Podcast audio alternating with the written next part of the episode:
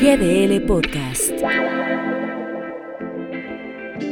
Vaya manera en que el presidente de México se está dando cuenta que el discurso va perdiendo fuerza entre los que lo defienden, cuando aparecen verdades y no otros datos, como es su cotidiana respuesta cada vez que se le cuestiona.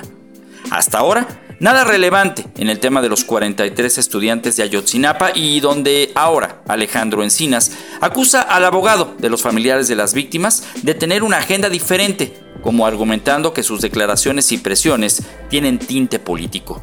Resulta una patada de ahogada respecto al no esclarecer y sí cuestionar cuando esta administración descalificó de un plumazo la llamada verdad histórica, pero no ha probado algo diferente.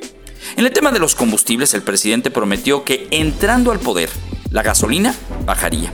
Hoy el discurso acepta que no es falso, pero que es exagerado lo que se prometió y mantiene la esperanza en el que no habrá gasolinazos.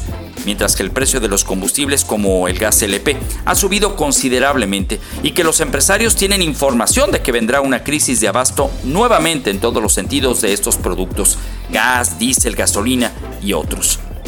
El presidente, por su propia boca, no ha dicho ya nada sobre los medicamentos para niños con cáncer, ni tampoco ha comprobado el resultado de las investigaciones que hace ya casi tres años iniciaron contra los laboratorios PISA, mientras que se siguen muriendo pequeños en espera de que la fábrica de declaraciones comience a producir verdades. En el tema de la investigación que se está haciendo por presunta corrupción en investigadores y docentes en el tema del CONACIT, salió a la luz el apoyo a la hija de Claudia Sheinbaum, quien vinculan con una cantidad que oscila en más de un millón doce mil y pico de pesos por el concepto de subsidio y capacitación de beca para un doctorado en filosofía en Estados Unidos. La pregunta es, ¿un instituto de investigación tecnológica tiene facultades para pagar este rubro? Claudia Sheinbaum, callada, hasta que se desveló esta realidad y solo declaró que su hija no usó palancas para recibir ese apoyo.